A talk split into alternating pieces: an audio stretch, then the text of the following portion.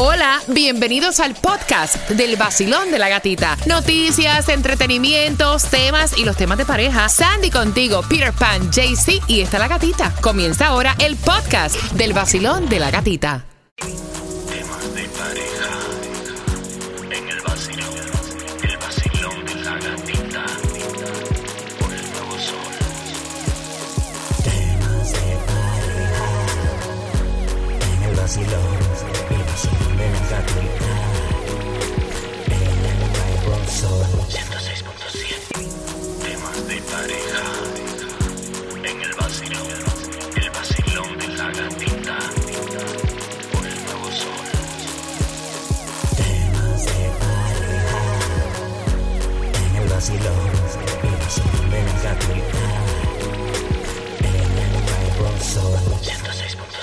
Líder en variedad, entradas al Alex Sensations Miami Bash. Están por todas las redes sociales, por todas partes, diciendo yo quiero entrada, yo quiero entrada. Ok, tranquilo, pueblo, tranquilo.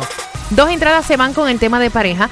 9,50 te hacemos la pregunta para que ya tenga dos aseguradas. Sí, pero también están en ticketmaster.com y te la puedes ganar. Tremendo lay now. Daddy Yankee confirmado. Joel y Randy. Ahí también va a estar Zion y Leno. También va a estar Jay Álvarez. Mira, tú tienes que comprar esa entrada. Amores líquidos. Amores. Así le dicen los expertos a estas relaciones sin compromiso, sin commitment.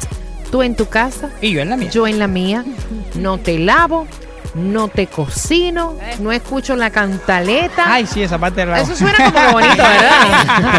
La relación perfecta.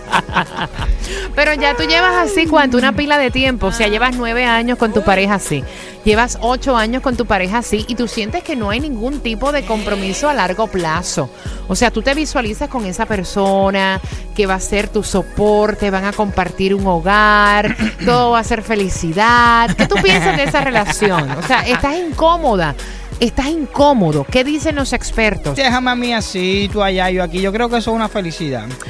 Mira, La, convivencia al final de la película es la que rompe todo. ¿Tú crees? Pero todo es depende. Yo creo que debe de haber como que un, una balanza. Ya, eh, o sea, hay personas que conviven, no se han casado, les va bien. Y ya tú tienes un compromiso. Ahora resulta un poquitito como que chocante para algunas personas cuando se visualizan de otra manera y esa persona está en su casa y ella en la, en la suya, ¿no? Eh, ¿Y qué motiva las relaciones sin compromiso? Están diciendo, amores líquidos, amores líquidos le dicen lo- los, eh, Los psicólogos, dicen que esta dinámica está ganando obviamente eh, como que mucha atención entre las parejas más jóvenes, personas que le tienen miedo al compromiso, temor al fracaso. Y lo primero, que- lo primero que ellos dicen es que estas personas y en este tipo de relación tienen miedo a la intimidad. ¿Cómo fue eso? Que el temor a que la otra persona pueda acceder a lo mejor como que a tu intimidad y conocer de más. Exacto, a mi Les espacio, causa terror. A mi globo, es mío. A tu no tuyo. burbuja. Sí, no me lo vengas a romper. Sí, quédate tú allí. Es mejor. Yo creo, oye, eso es perfecto. Hay cosas, hay cosas tuyas que tú no quieres que nadie te las venga a invadir. Tu forma de vivir, tu forma de ser, tu forma de eso. Y a la vez que estás con una pareja conviviendo, tienes que romper eso. También hay personas que se aceleran demasiado a la convivencia esa. Para mí que es un business lo que están buscando. Segundo le coge miedo también, porque, oye, vamos a vivir juntos, pero si nosotros llevamos un año, vamos a coger un tiempo, vamos a relajarnos más. O sea, un año no estás listo para vivir con una persona. No, yo creo tú. que no es suficiente Se tiempo. queda en tu casa prácticamente todos los días a la semana, pero, Pero- no para vivir juntos. No, vivir juntos no. Ok, Tú te puedes quedar un fin de semana en mi casa, la pasamos chévere, pero ya, vete para tu casa. Sí, sí, sí. Mira, fíjate, fíjate, hasta, hasta, hasta es bueno para dejar la pareja. Porque tú no tienes que votar a nadie, simplemente le dices, no venga más a mi casa. No quiero que me vengas a ver. Mira, ¿por qué esto pasa? Dicen también que tienen temor al fracaso. O sea, ese miedo de que puedan salir esa relación mal y que ha pasado tan mal después de que ya había fracasado anteriormente, que volver a lo mismo, Exacto. repetir lo mismo, hay personas que le causa miedo y estrés.